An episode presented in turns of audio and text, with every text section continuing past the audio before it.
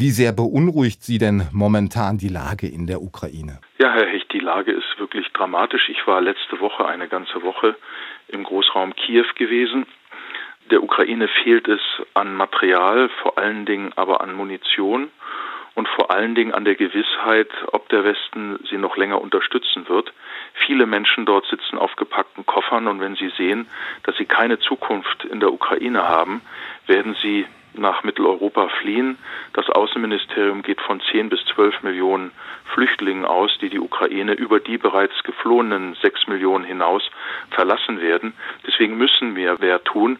Und der im Antext enthaltene Erfolg, Angriff auf ein Kriegsschiff, ist sicherlich ein Erfolg. Die Ukraine leistet sehr viel, aber sie blutet aus und ist nicht bereit, aus guten Gründen einen Waffenstillstand einzuwilligen, weil Hunderttausende Kinder entführt wurden, weil in den besetzten Gebieten von Russland ungeheure Gräueltaten stattfinden. Und die Alternative für uns ist ja nicht ein Frieden, sondern ist eine Ausweitung des Krieges, wenn wir die Ukraine nicht unterstützen, weil Putin dann unsere Schwäche sieht. Also die Gefahr ist, dass der Krieg sich gegen Moldau und das Baltikum ausweitet.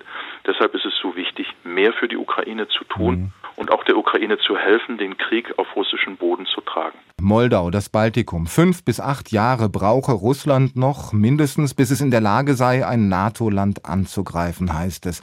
Wenn dem denn so ist, was müsste Ihrer Meinung nach in dieser Zeit auf NATO-Seite alles passieren? Da muss sehr viel passieren, aber ich halte die Zahlen fünf bis acht Jahre für übertrieben freundlich, weil in Russland die IT-Lizenzen auslaufen, alles, was Microsoft und andere bedeuten, die Ersatzteile knapp werden für westliche Flugzeuge und vor allen Dingen kluge Köpfe, die Applikationen in der Computerindustrie entwickeln können, längst gegangen sind. Ich halte die Gefahr für sehr groß, dass Russland die nächsten drei Jahre für eine Eskalation nutzt, weil wir dahin noch nicht vorbereitet sind. Wir werden tatsächlich etwa fünf Jahre brauchen, bis unsere Verteidigungswirtschaft entsprechend umgestellt ist, aber auch unsere Bevölkerung begriffen hat, was auf dem Spiel steht. Und genau diesen Zeitrahmen wird Putin ausnutzen, seine eigene Schwäche durch Angriff zu kompensieren. Was wir tun müssen, ist mehr in Verteidigung investieren, aber auch unserer Bevölkerung deutlich machen, was auf dem Spiel steht. Also auch dafür werben, dass Freiheit einen Preis hat, weil wir sie sonst verlieren. Mhm. Sie haben ja jetzt gerade auch die Idee einer deutlichen Erhöhung des Sondervermögens für die Bundeswehr wieder ins Spiel gebracht. Man brauche eher 300 Milliarden als die bislang vorhandenen 100. Egal ob 100 oder 300, es brauche auch dringend Strukturreformen, heißt es, damit das viele Geld wirklich seine volle Wirkung hat. Oder anders gesagt, sonst wird viel davon einfach zum Fenster rausgeworfen. An solchen Strukturreformen sind die Verteidigungsminister bisher wirklich parteiübergreifend gescheitert. Jetzt sind Sie Politiker, Sie waren Offizier. Warum bekommt niemand das System Bundeswehr bisher wirklich neu aufgesetzt? Eine super Frage. Bestes Beispiel sind die 100 Milliarden Sondervermögen. Davon sind über 20 Milliarden bereits an Zinsen und Inflation verloren gegangen.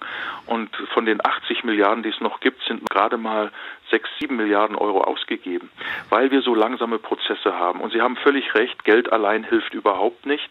Wir müssen die Prozesse beschleunigen. Beispiel die Ausschreibung.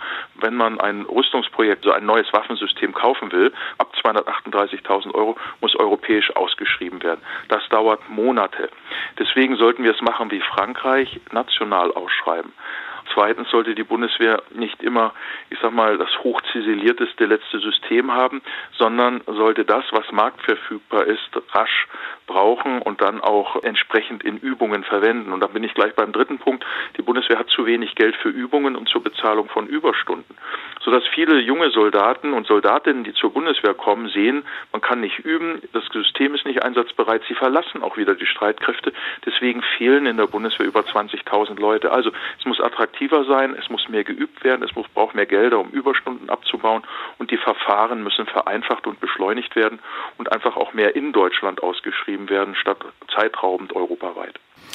Hinter all dem gibt es ja noch einen Elefant im Raum, wie das so schön heißt, Donald Trump und seine Ausstiegsfantasien aus der NATO. Katharina Barley, SPD-Europaabgeordnete, SPD-Spitzenkandidatin für Europa. Sie hat jetzt zur Verteidigung Europas einen eigenen atomaren Schutzschirm in die Diskussion gebracht. Wie stellen Sie sich dazu? Das ist eine sehr traurige Art und Weise, dieses Thema zu behandeln denn das würde ja schon den Amerikanern signalisieren, dass wir kein Interesse mehr an einem gemeinsamen Schutzschirm haben. Das würde Trump in die Hände spielen. Und zweitens ist es ungeheuer schwierig, Nuklearwaffen zu entwickeln und zu bauen und die in Europa vorhandenen in Frankreich und in Großbritannien sind viel zu gering, um einen sinnvollen Schutz zu leisten. Und dann haben wir keine europäische Armee oder europäische Streitkräfte, die über solche Nuklearwaffen verfügen. Uns Deutschen ist es verboten, durch den 2 plus 4 Vertrag Nuklearwaffen zu besitzen. Deswegen sind wir auf die nukleare Teilhabe angewiesen. Ich halte viel mehr davon, dass wir den Amerikanern deutlich machen, dass ein Schutz der Amerikaner weiterhin auch im US-Interesse ist. Denn was nützt den Amerikanern, wenn Europa zerfällt oder Russland ausgeliefert ist? Und das muss auch im amerikanischen Wahlkampf den Trump-Wählern gesagt werden. Die Amerikaner würden wirtschaftlich erheblich geschwächt, wenn ihr größter Handelspartner Europa ausfiele.